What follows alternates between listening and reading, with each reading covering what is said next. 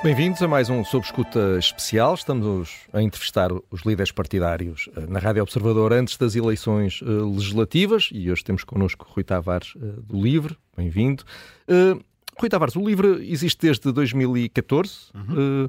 Rui Tavares foi a principal figura do partido nas europeias de 2014, nas legislativas de 2015, nas europeias de 2019 nas autárquicas em Lisboa de 2021, nas legislativas de 2022 e agora, aqui estamos de novo, nas legislativas de 2024. Uh, não, não há assim, mais ninguém no livro com capacidade para protagonizar uma eleição. Bom dia, Miguel, e ao outro Miguel, e ao outro Rui, e aos ouvintes do Observador.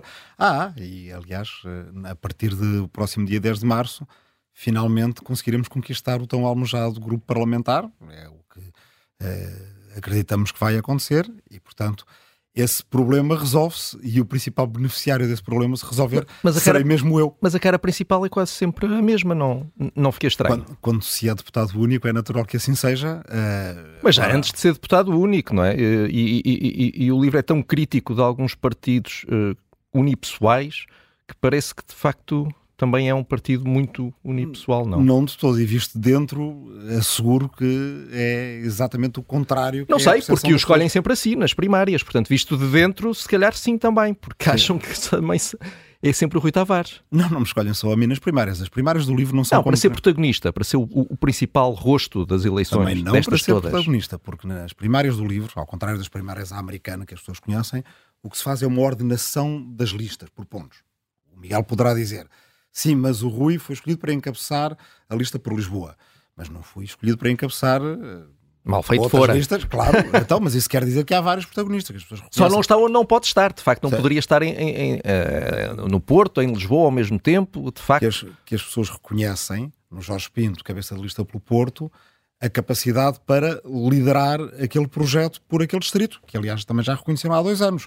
E portanto não é só comigo que há essa estabilidade. As pessoas Honestamente, quantas pessoas sabem que, que o livro tem dois porta-vozes? Honestamente, quantas pessoas sabem que o livro tem dois porta-vozes? Provavelmente poucas pessoas sabem, mas isso não é só culpa do livro. Eu devo dizer que uh, cada vez que recebemos convites, uh, e com honrosa exceção à Rádio Observador, que já recebeu aqui a Teresa Mota, minha co-porta-voz e cabeça de lista por Braga, muitas vezes as pessoas dizem: não, o convite é para o deputado, não é para mais ninguém. Essa barreira é uma barreira de que nós estamos conscientes e que provavelmente nós mais do que ninguém, e a nós mais do que ninguém compete ultrapassar, mas a resolução da questão de haver mais protagonistas, mais caras e mais vozes no livro é uh, também uma solução que passa pelos eleitores, por conquistarmos mais votos e por, a partir daí, se naturalizar junto da imprensa, poderem aparecer outras pessoas que muitas vezes nós tentamos que assim seja e nos é recusado, porque também há um certo tropismo da comunicação social, nomeadamente da televisão, a que apareçam caras que eh, as televisões já conhecem, que já sabem que funcionam, etc. Não é um problema nosso, mas é um problema com o qual temos que lidar cotidianamente e que vocês, certamente, estando nos média, compreendem. Uh, uh, ainda, uh, ainda há dias queixou-se de sofrer um tratamento desigual nesta campanha por parte da comunicação social. Uh, mas é verdade que há muitos anos que Rui Tavares tem colunas de opinião nos principais jornais, uh, um espaço sem contraditório que nenhum líder partidário tem. E a pergunta é? A pergunta é porque é que se, uh, porque é que se queixa desse tratamento desigual? Não, é que eu não me queixei de um tratamento desigual em relação a mim. O que eu disse é uma coisa diferente. Eu disse que em Portugal a extrema-direita foi levada ao colo por alguns órgãos de comunicação social até quando tinha menos votos do que o livro, que é plenamente Quando é que verdade. isso aconteceu? Olha, por exemplo, em 2019, nas europeias, que o Miguel ali citou, o livro teve mais de 10 mil votos do que o Chega. E, antes... o, o, o, e não é verdade que entre, como sabe, que entre maio e setembro desse ano o Chega tenha tido mais destaque mediático do que o livro. Ai, bem, é verdade que o Chega, até antes de maio, ou seja, até antes da, da, dessas eleições, teve mais destaque mediático. Eu lembro-me que já era muito comum uh, os canais de televisão darem muito palco a André Ventura, seguirem os congressos do Chega como que eu me lembro só um congresso do livro não foi é. seguido, mas a questão não é a questão não é entre Chega e Livre, isto é uma ilustração.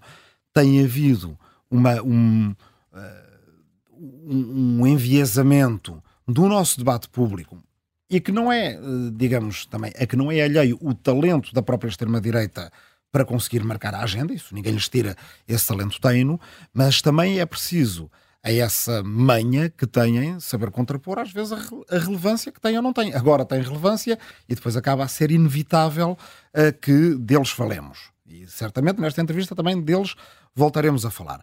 Agora, também é verdade, isso é reconhecido por muita gente, que uh, tem havido uma. Uh, uma presença, uma, um correr atrás das histórias da extrema-direita por parte de vários títulos do, dos médias em geral, e um destaque muito grande dado a André Ventura no início, quando ele era uh, apenas um candidato Deixa-me só dizer que também é importante... que beneficiou a extrema-direita. Também... Mas de, deixa-me só pegar numa parte daquilo que eh, eu estava à espera de uma pergunta, mas eram os seus considerandos iniciais. Eu não, fui não, colunista na imprensa. Era, era, uma pergunta, precisamente porque se estava a queixar de falta de espaço mediático e tem um espaço de opinião sem contraditório.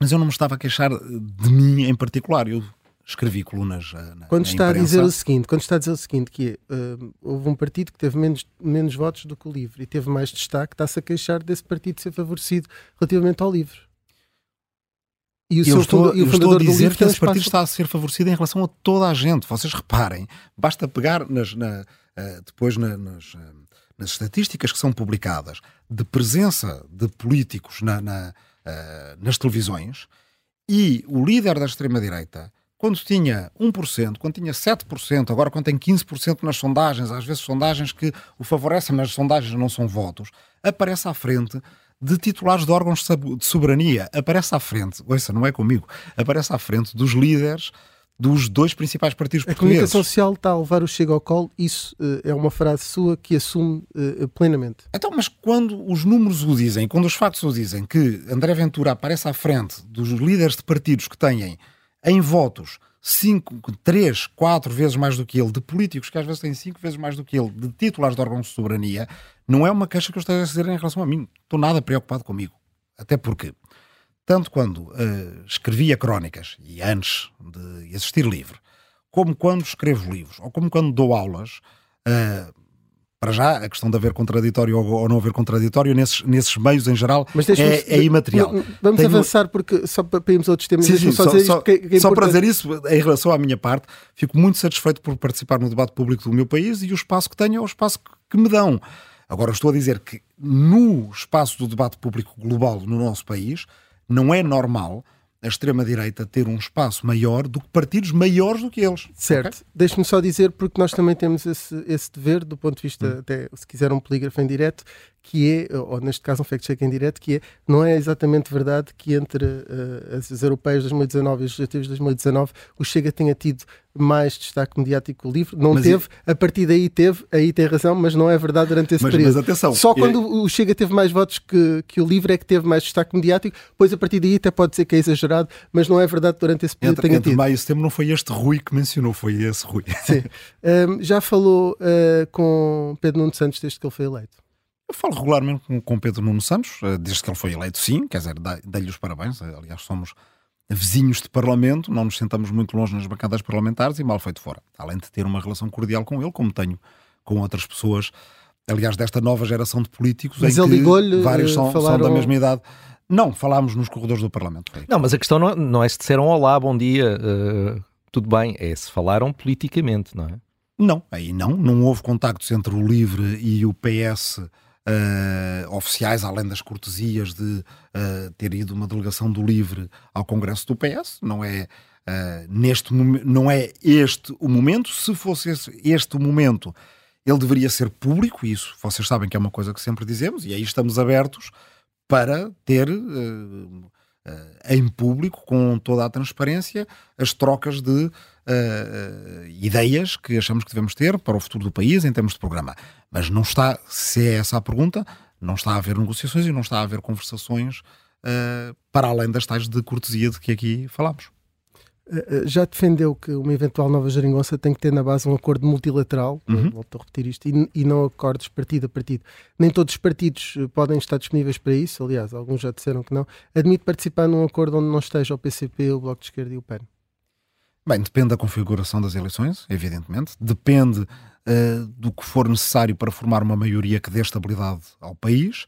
E essa nossa preferência, que achamos que corresponde às melhores práticas europeias e que seria melhor para o país, uh, que é de que os partidos, no plural, que seja uma maioria de sustentação de um governo ou que estejam integrados num governo, tenham um acordo uh, entre si, portanto, negociado em conjunto com grupos de trabalhos setoriais, como que demora o tempo que demorar, agora não temos a guilhotina dos duodécimos em cima, como nas últimas eleições, e que dê um programa de governo que possa ser escrutinado pelas pessoas, é uma preferência nossa, não podemos evidentemente forçar os outros partidos a chegar a essa preferência. O que podemos é ao explicar aos nossos concidadãos que é melhor assim, que haja da parte dos, dos nossos concidadãos precisamente essa, essa exigência democrática que achamos que é melhor para o país. Eh, na, na primeira uh, geringonça, os temas da, da, política externa e de defesa ficaram propositadamente fora dos acordos. Desta uhum. vez, temas como a União Europeia e a NATO também devem ser discutidos? Bem, da parte do livro, que é por quem nós nos podemos responsabilizar, é, uh, somos intransigentes na defesa de uma política externa baseada em direitos humanos e em que uma violação de direitos humanos seja uma violação de direitos humanos em qualquer lugar no mundo, independentemente das afinidades ideológicas, dos países amigos, das esferas de, de influência, etc., que o, um, o, aprofundamento do projeto europeu com a sua democratização sejam uh, um, um, ponto muito forte da, da, próxima governação, que temas como o reconhecimento da independência da Palestina estejam em cima da mesa e sejam negociados, não pode haver solução E o apoio à Ucrânia não. Sem, e o apoio à Ucrânia, sim, é isso. Era, precisamente ia mencioná-lo, nós devemos ajudar a Ucrânia a ganhar a guerra e isso é um tema muito importante para o livro. Uh, Rui Tavares, uma nova geringonça tem que passar por lugares no governo ou pode resultar só com um acordo parlamentar? Pode ter as duas configurações, depende do que sair das eleições a 10 de março e depende também do que os outros partidos quiserem ou exigirem, não é? Portanto, ou seja, é... seria possível alguns uh, terem lugar no governo e outros não, nesse acordo multilateral à esquerda? Não acho que isso fosse o mais saudável. Uh, Pode acontecer, depende muito.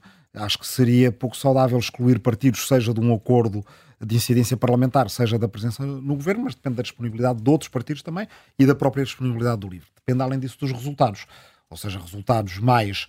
Uh, uh, mais relevantes do ponto de vista dos votos e dos mandatos, evidentemente também justificam uma presença maior nas políticas do governo. Mas acha que indo um deviam ir todos? Numa situação em que, a relação de forças possa não ser em que mesma, haja uma é? relação de forças e uma paridade que seja equilibrada, é o que é natural, sim. Disse em novembro, numa entrevista, que não recusa integrar um, hum. um, um governo. Que áreas é que seriam interessantes para o livro? Bem, aqui o que é interessante é para o país eh, e não para o livro especificamente. Mas o livro sabe onde é que pode acrescentar. A mesma coisa em relação a recusar ou não recusar. Não é pretender, não é estar cheio de vontade para ir para o governo. É, nós temos um país que vivia ciclos políticos de uma relativa estabilidade de quatro anos, passou para mini-ciclos de dois anos, vamos lá ver se não vêm em microciclos de um ano ou de seis meses. As pessoas têm que estar disponíveis para que o país encontre o seu caminho. Eh, as áreas de, de, do, do, livre eh, estão nos nossos pilares do partido, liberdade, esquerda, Europa e ecologia, só essas já dão uma ideia... sem ministérios traduzia-se em quê, por exemplo? Evidentemente que temos pessoas ambiente. com capacidade técnica no ambiente, nos transportes, na educação, uh, no trabalho e segurança social, nos temas europeus. Poderia elencar outros, mas este aqui já, já tem aqui uma boa amostra de, pensando em cabeças de lista do partido, pensando em pessoas que estão em, em número 2 ou em número 3 uh, eh, do partido, desde políticas de juventude a políticas de habitação, a questões que tenham a ver com a economia do conhecimento e da descarbonização, temos certamente capacidade, centro de competências e de valores para uh, poder influenciar Mas em, em sua opinião, país. esta nova geringonça devia ser uh, aprofundada nessa direção, não é? Ou seja, passar a haver uma partilha no governo de responsabilidades.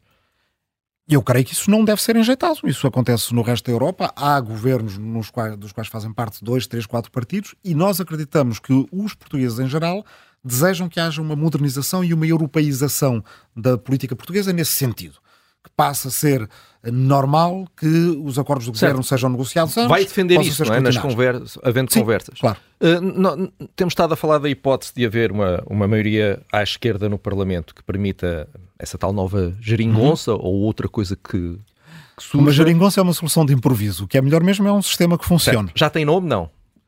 Não, não. aliás, a, a, direita aí é mais imaginativa. É mais imaginativo cada família política a inventar o nome das outras. A direita, a direita é que inventou a geringonça e agora a esquerda inventou a barafunda para a direita. Não pegou muito, bons mas sim. E, mas é um belo nome. E diga uma... No que depender de mim vai pegar. E em relação, em relação à outra hipótese, que é uma maioria à direita. Uhum. Uh, uh, ontem, numa entrevista à CNN, uh, não esclareceu uma coisa, ou eu não percebi, uhum. mas enfim, vamos, vamos esclarecer aqui. se houver uma maioria de direita no Parlamento e se o chega a apresentar, como já prometeu que iria apresentar, uma moção de rejeição de um governo liderado pelo PSD, como é que o livro vota? Miguel, dê-me um bocadinho que é para ficar bem esclarecido. Porque Pode, precisamente Quando as respostas foi, foi começam assim é sempre mau sinal. Não, não, não. É... Prometo-lhe que é ótimo sinal. Nós dissemos sempre a mesma coisa e continuaremos a dizer. Se houver uma maioria à esquerda, somos parte da solução. Se houver uma maioria à direita, somos parte da oposição. Conheço o slogan. É digno e é... Não é um slogan. É uma certo. coisa sentida e a oposição também é um lugar digno e importante. E, portanto, uma maioria AD ou uma maioria AD e L, nós estamos na parte da oposição. Ninguém espera encontrar-nos no outro lado. Depois a pergunta é especificamente uma moção de censura do Chega à AD. E a minha resposta é avaliamos com sentido de responsabilidade Sendo certo uma coisa. Mas avaliam o quê? Eu, eu não percebo porque é que não pode dar. Tem respostas prontas para Tenho. tanta coisa. Aqui o que é que pode. Portanto, uh, Porque está... o Miguel prometeu-me dar-me um bocadinho de tempo e interrompeu-me quando vinha a resposta. Mas está... Pois é ah, é natural. Pronto, então vamos a isso. Então vamos a isso. Peço o LIVRE desculpa. nunca votou a favor de nenhuma proposta do Chega nesta legislatura. Eh, é a minha opinião que não deve votar a favor porque é um partido que nós consideramos que está fora do arco democrático, com uma exceção: votos de pesar. Nunca votámos a favor de uma moção de censura do Chega e, mas já, em mas princípio, já votaram juntos, não é? Já votaram juntos. Em, quer dizer, em, o Chega já votou a favor de é? propostas do LIVRE, infelizmente poucas, uh, mas uh, o LIVRE não vota a favor mas então, máximo abstém Vamos lá centrar e, portanto, nisto. O, LIVRE, o que eu acho natural, claro que não depende de mim só, cada moção de censura leva sempre a um debate na Assembleia do LIVRE e eu quero respeitar essa, esse espaço. A minha opinião será que não votemos a favor de uma moção de censura do Chega a, a qualquer governo. Portanto, suportará. Incluindo suportará um governo. Se acharmos que esse governo deve cair, caso. apresentamos uma moção de censura nossa, porque já teremos grupo parlamentar. Mas como sabe, só é votada a primeira. Diga? Só é votada a primeira. Portanto, a única oportunidade que tem, se o chega a apresentar essa moção de rejeição primeiro, é ou deixar que o governo. Não, os grupos parlamentares têm direito a. Ah, moção de rejeição é um programa Sim. do governo.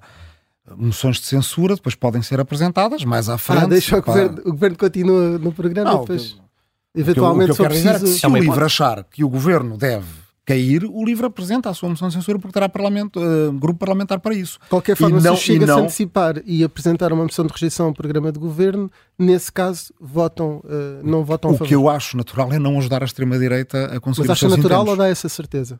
É que é do, do, meu lado, a minha opinião é que não devemos votar a favor de moções de censura ou de rejeição do Chega, não devemos ajudar a extrema-direita nem a conseguir os seus intentos, nem a crescer mesmo que isso signifique um governo de direita.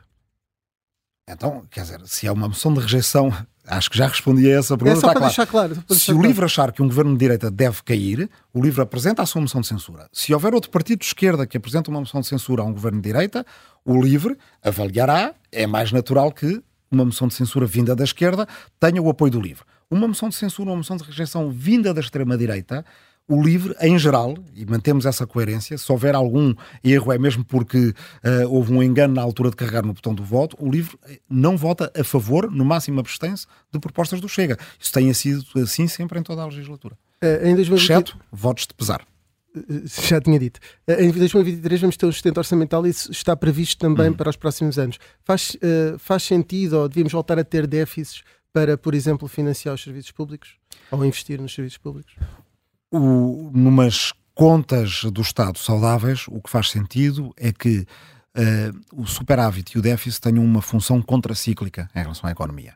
E, portanto, não adquirir déficits estruturais uh, a, não, ser utilizar o déficit quando estamos numa recessão e é preciso voltar a estimular a economia. Portanto, aí a resposta é não. Nós acreditamos que com uma política na qual haja superávit em fases de crescimento da economia e haja déficits em fases de recessão para ajudar a, a recessão a não ser tão profunda ou a dar a volta. Vamos simplificar. 2023, excedente orçamental devia existir, não devia, devia podia haver algum déficit para uh, haver uma aposta, um investimento nos serviços públicos. O excedente orçamental vai existir, vai ser até maior do que uh, era e não devia. estava à espera. Não, nós achamos que deve haver assistentes orçamentais, nós achamos que o, o, Estado português deve ter saldos primários, ou seja, antes do serviço à dívida, ou nulos ou moderadamente positivos. E aí devemos entrar numa nova fase da política portuguesa. Aqui está a parte interessante da resposta, se me permitir. Toda a gente conhece os pactos de estabilidade e crescimento que são assinados e negociados com Bruxelas. O que acha que nesta nova fase devíamos ter um instrumento novo, chamado Compromisso de Equidade e Investimento. Deveria ser discutido no primeiro semestre do, do ano, todos os anos, no Parlamento, em Portugal. Deveria ser uma maneira das pessoas também, uh, em geral, saberem para que é que serve o superávit. O superávit, o excedente, é conquistado pelo nosso esforço, pelo nosso sacrifício. Foram as pessoas que o conseguiram. Uma parte dele deve ir para pagar a dívida pública.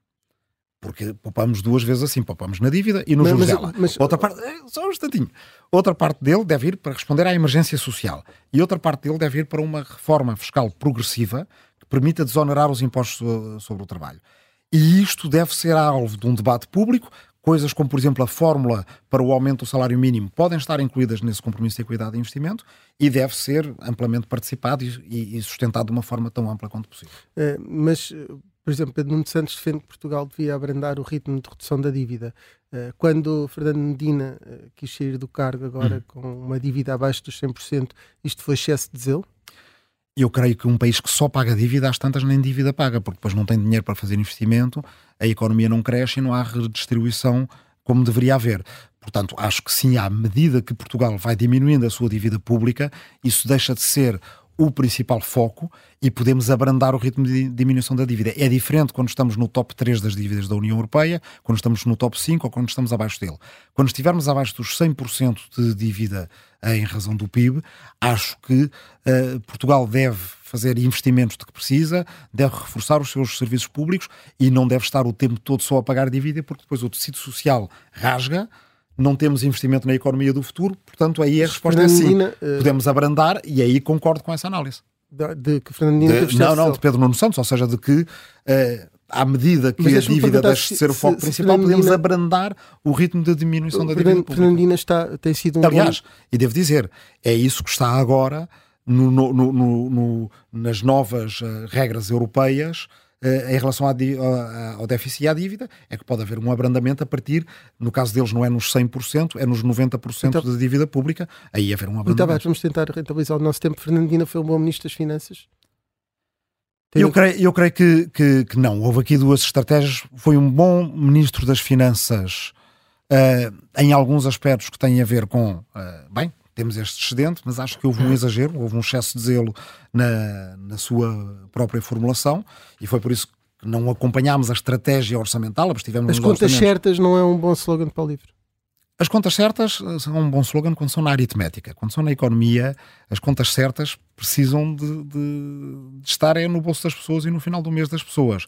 E, portanto, acho que se nós, a certa altura, estamos apenas focados no excedente orçamental e ele até acaba a ser mais do que aquilo que se esperava, quando houve sofrimento desnecessário, quando há gente a dormir na rua, aí de facto não são, em termos de política, que deve ser integrada, não é só orçamental, é económica, é social, uh, um foco excessivo nas contas certas, depois dá estes problemas que vão dar contas erradas no futuro também. No programa eleitoral provisório do livro, salvo erro, uhum. vai ser aprovado este, no Congresso deste fim de semana, eh, escreve que a estratégia para a TAP deve incluir o reforço da articulação entre o tráfego aéreo e ferroviário e a, e a progressiva substituição de voos internos e ibéricos. Concorda com Carlos Moedas e Isabel Dias Ayuso de que a prioridade do TGV devia ser ligar Lisboa a Madrid? Bem, uh, agora concordar com o PSD, quando o PSD no início deste século foi quem decidiu atrasar o TGV. Lembro-me de lideranças do PSD, como a de Manela Ferreira Leite. Mas em Carlos Moedas ainda não era um, dizia, um Que dizia na altura, está bem, mas quando muito é Carlos Moedas que está a concordar com aqueles que na altura, ainda falaram aqui das minhas crónicas, ainda muito antes de haver política, como se escrever em 2006, 2007, eh, fiz uma crónica criticando Manuela Ferreira Leite porque dizia ela, fazer o TGV Lisboa-Madrid é esvaziar Lisboa, vai toda a gente para Madrid, basicamente. Mas, ou seja, isso aí, é que foi um grande aí erro. Pedro Nuno Santos tem as prioridades trocadas. A prioridade devia ser Lisboa-Madrid e não Lisboa-Porto. Não, eu acho que a prioridade deve ser a faixa litoral atlântica da Península Ibérica, que é uma região muito densa em termos urbanos, são 11 milhões de pessoas, de Setúbal até à Corunha, eh, na qual nós podemos aumentar muito um, ehm, o dinamismo económico desta região se for mais fácil ir ao Porto, fazer uma, uma, uma reunião, voltar do Porto, vir a Lisboa, ter uma aula de mestrado, voltar, ir à Corunha, ir a Setúbal, sem uh, uh, evidentemente, descurar a ligação a Madrid. O que nós defendemos para a ligação a Madrid e defendemos já é a reintrodução dos comboios noturnos e uh, a reintrodução tanto do Lusitânia como do Sud Express, porque são ligações que no imediato nós podemos rapidamente voltar a ter. Evidentemente que Portugal tem que estar ligado uh, ao resto da rede europeia de e alta velocidade. Existindo essa ligação de alta através, velocidade a Madrid, tanto através da, da, é da Galiza, a ideia é acabar Madrid, com os voos Lisboa-Madrid. a linha entre os montes. Uh, existindo essa alta velocidade, a ideia seria acabar com os voos entre Lisboa e Madrid? No programa provisório, como bem disse, o que está é uma substituição progressiva em que o comboio de alta velocidade é um transporte de tal forma prático, uh, sendo todas as confusões dos aeroportos que a gente conhece, que nos permite uh, a nós próprios uh, escolher o comboio. Porque é melhor, porque é mais prático, porque nos deixa no centro da cidade, porque tem... Sim, mas a, a, as pessoas têm sempre as suas escolhas. A questão é se claro, quer que a TAP deixe de fazer esses voos ou não. No futuro, Se o Estado e aliás... Deve tomar há, essa decisão há, como acionista... Muito provavelmente essas regras vão ser mais europeias do que, do que nacionais, mas se as escolhas forem boas, aí nós achamos que progressivamente, como está dito no, no programa, a, a linha ferroviária, naquelas Ficariam outras empresas na, aéreas na, com essa ligação, naqueles, é? naquelas traje, naqueles trajetos que fazem sentido, que infelizmente em Portugal não são muitos, porque nós estamos muito distantes do centro europeu, eh, provavelmente haverá uma substituição. Para a TAP, o que é mais interessante não é, eh, em termos de ligação com a política, não é certo. é tanto essas escolhas. É muito mais fazer da TAP um centro de conhecimento para os novos combustíveis, novos materiais da aviação, fazer a ligação entre o novo aeroporto e Sines em termos de hidrogênio verde, e por isso nós achamos que a TAP deve ser maioritariamente pública, porque nos permite ter um, um, um, pé nesta inovação através da nossa companhia e também permite já agora rendimento. Se a TAP der lucro, isso também deve vir, eh, já que pagámos por ela, também deve vir para o orçamento do uh, Estado. Uh, queremos falar um bocadinho de justiça uh, uhum. Tentar perceber se acha que António Costa fez bem em, em demitir-se por causa da Operação Influencer. É uma, é uma decisão pessoal que, que, que a ele compete, de uma avaliação que certamente foi muito profunda e, portanto, não dizer, uma avaliação, quero... por amor de Deus, é uma avaliação política, não é? é uma, avaliação política. Fez é, bem é ou fez mal? Do, Politicamente do fez vista, bem? bem? Acho que fez bem, quer dizer, acho que. Uh, há uma situação. Que eu acho que ele não fez bem. Fez bem no sentido em que não tinha condições políticas para continuar em Primeiro-Ministro, ou como Primeiro-Ministro, ou fez bem. Parece-me que está a dizer que fez bem porque chegou à conclusão pessoal de que devia e, portanto, fez. É, um, porque é, uma, porque é uma questão de Tinha condições políticas porque... para continuar ou não? Deixe-me responder com uma ilustração. Nesse mesmo dia eu tive uma reunião do Partido Verde Europeu, de que o LIVRE faz parte. Eh, por causa da crise política em Portugal, disse, era bom que eu falasse mais cedo porque há uma crise política em Portugal. Eh, o co-presidente do Partido Verde Europeu, depois quando anunciou, olha, o Rui Tavares vai falar primeiro porque há um grande escândalo de corrupção em Portugal. Eu acho que isto, esta ilustração responde à sua pergunta. Uh, nós estaríamos expostos como um grande escândalo de corrupção em Portugal e, portanto, fez bem. Fez bem. Uh, disse que o Ministério Público não, não pode criminalizar a ação política. Acha que é isso que está a acontecer uh, na Operação Influencer, por exemplo? Quer uma resposta muito direta?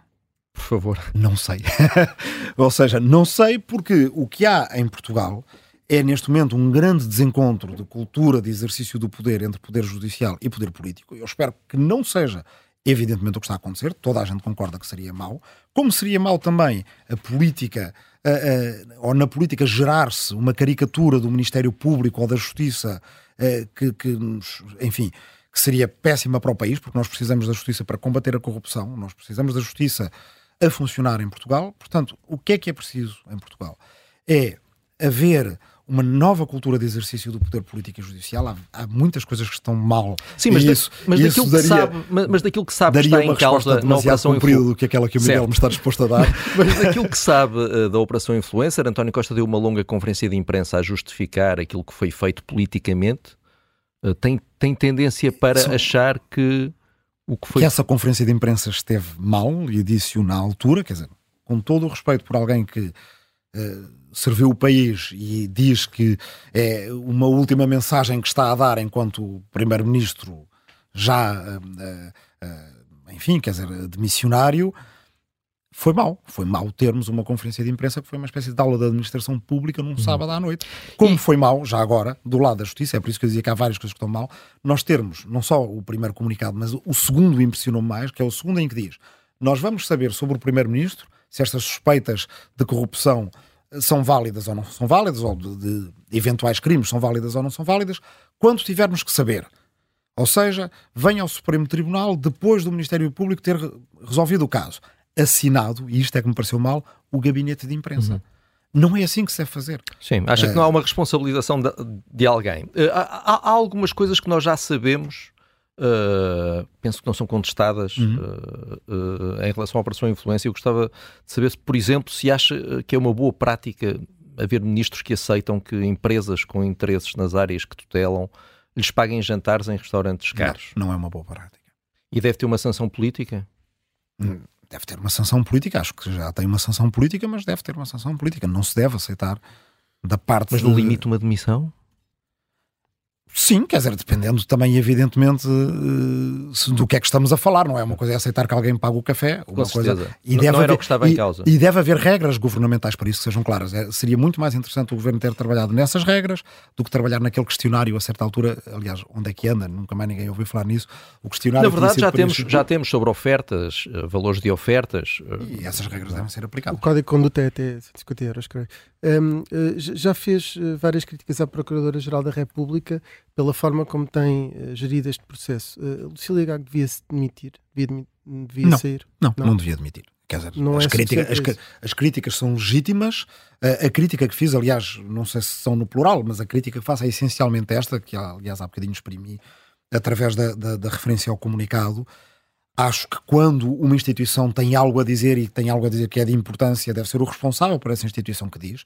De, faz-me impressão como historiador, eu lembro-me Já sei o que vai dizer, queria-lhe a tecnicalidade porque assinou o gabinete de imprensa e não assinou a própria... Não é uma tecnicalidade, já... não é, não, não, não, não, não, não é uma tecnicalidade. Mas, eu queria só é avançar é uma, porque responde de uma forma é, muito clara é, que não quer que ela se demita e assim Mas isso eu já, já, já tinha respondido, é por isso que eu achei que Sim, tinha tempo para, para dizer mais qualquer não, coisa. Foi, não, não, é não, foi, não, foi ótimo porque o, já respondeu. O, livro não pede a demissão da Procuradora-Geral da República, não pediu a demissão do Governador do Banco de Portugal, não entrou nesse frenesi, nesse carrossel da iniciativa liberal, do Chega, em que de repente, do, do Presidente da República, de repente está o país decapitado. Nós devemos poder criticar os responsáveis por funções importantes no país, sem criticar que está a crítica feita, as pessoas têm a sua legitimidade, devem fazer o seu trabalho. Certo, e, e sem, sem, necessariamente ter Mas é pena não me ter deixado de responder à, à, parte sobre, sobre que não é uma tecnicalidade, sabe? É não, é só porque já falou sobre isso e assim podemos falar de mais temas. É, é, é mesmo importante que um país não tenha. Eu lembro-me da história quando, a certa altura, no terror a seguir à Revolução Francesa, as coisas eram decididas pelo Comitê da Sanidade Pública, que era uma coisa que ninguém sabia quem é que era. Não é? Isso é grave para um país quando uh, a, própria, são... já, a própria disse que foi ela que escreveu, mas pedimos só avançar. Pronto, uh, então não era o gabinete de imprensa, está a ver porque é que é mau. Pronto. Uh, eh, um, enfim, era a forma de comunicar da PGR. Um, e queria falar aqui um bocadinho sobre as escolas. Defendo uma revisão dos currículos escolares uhum. para que não reproduzam aquilo que, que diz ser uma versão crítica da história de Portugal. Em 2016 já houve uma atualização dos conteúdos no que diz respeito aos descobrimentos. ainda não foi suficiente. O que é que está neste momento, por exemplo, nos manuais escolares que possa uh, ser ofensivo e que deve ser alterado? Não é, uma, não, não é por uma questão de ser ofensivo, a história está sempre a ser investigada, uh, está, estão sempre a aparecer novos documentos, novos métodos, e o que deve ser eh, ensinado aos alunos não é só a história como os historiadores do momento acham que aconteceu, inclusive é eu, é isso, e além disso, serem-lhes dadas ferramentas que ainda por cima hoje em dia já permitem fazer uh, de forma muito interessante, há arquivos que estão disponíveis, dar ferramentas ao, aos alunos e às alunas para conseguirem eles próprios caminhar. Rui Tavares é historiador e conhece perfeitamente todos os livros de história e manuais escolares. Todos não, infelizmente. em parte até, até chegou a dar aulas na, na, na, uh, Sim. na, na RTP, naquele programa. Não, não, não, isso não é. Isso era um, programa, isso era um programa de televisão. Cheguei a dar depois, aulas nos sítios onde se dá aulas, isso, que eram nas salas de aulas. Era uma tela-aula, podemos dizer assim. Não, Mas o que, é, o que é que está mal feito? Uh, eu fiz um programa de televisão. com o Nuno Melo no Twitter. Eu não, não. saber é, tá bem, é mas, é que, mas é que é uma separação importante para aquilo que me está a perguntar. Eu fiz um programa na televisão e professoras da telescola decidiram utilizar no quadro das suas aulas, no quadro da sua autonomia como professoras. O que é importante é dar ferramentas às pessoas para que elas possam, numa educação que é centrada no aluno, no estudante, também desenvolverem a sua, a sua própria uh, visão da história, com os seus próprios valores, com as suas próprias opiniões, de uma forma plural, que seja rigorosa e atenta uh, às mas, mas acha que as pessoas de história não fazem isso já? Fazem isso, claro que fazem isso. Os meus colegas fazem isso e é preciso fazer isso cada vez mais. Mas falo de uma mitologia do colonialismo, etc., de, da época colonial. Há algum aspecto em específico que esteja nos manuais que, que, eu, que queira retirar? Nós temos que uh, terem atenção que nós temos uma sociedade muito plural onde as pessoas vivem histórias diferentes. As pessoas não estão todas do, do, não, não, não tiveram todas as mesmas origens, algumas pessoas foram uh, têm famílias que foram vítimas da colonização e é importante que essas várias histórias estejam refletidas nos manuais. O que acontece é que muitas vezes há manuais em que uh, essas histórias estão, estão esquecidas ou aparece uma, uma visão muito unilateral da história e isso pode ter um efeito também no, em gerar frustração e distanciamento dos alunos em relação àquilo que lhes é ensinado na, na escola. E, portanto, e, mas isso é um cuidado que deve ser tido de forma constante, que os professores têm também e faz parte do nosso processo educativo. Um, quero retirar também a disciplina de educação moral e religiosa do currículo das escolas. É uma proposta que, que atendem agora nova, já, já defendo há alguns anos. O Jornal Público tinha há dias uma reportagem sobre isto e uma professora dizia ter cada vez mais alunos de outras religiões que não a católica. Além disso, a lei também já prevê a possibilidade de, dessa disciplina se centrar eh, noutras religiões. A medida não corre o risco de criar uma polarização que na realidade não existe. Bem, já, e a polarização que existe é entre as outras religiões e a religião católica, porque, como existe a concordata, eh, mesmo do ponto de vista do Estado, o apoio ao ensino de uh, educação moral e religiosa católica é diferente, mesmo financeiro, do que é para as outras religiões. E o que deve ser é igual para toda a gente, ou seja, quando há uh, educação que tenha um âmbito religioso a dar, isso deve ser num, mas já é igual para... para... toda a gente, é possível ter aulas de. Não, mas deve ser. Destas, uh, de outras religiões. De, de, deve ser pago pelas próprias igrejas e religiões e não por todos os contribuintes.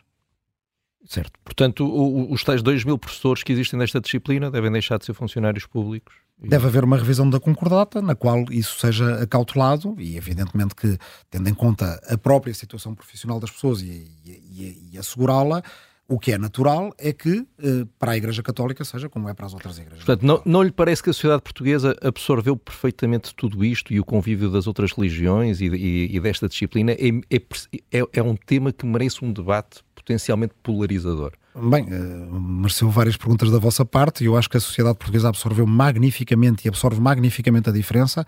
Acho que ainda a tentar estragar aquilo que é uma grande conquista da, da sociedade portuguesa é a extrema-direita, ao fazer-nos convencer que nós não somos capazes de gerir essa diversidade no nosso seio, aliás, uma das grandes forças da sociedade portuguesa. Aqui a questão é que deve haver uma situação de igualdade em que a escola é uma escola republicana e laica, não é confessional, onde existe ensino confessional, ele deve ser uh, uh, suportado por essas confissões e não pelo contribuinte.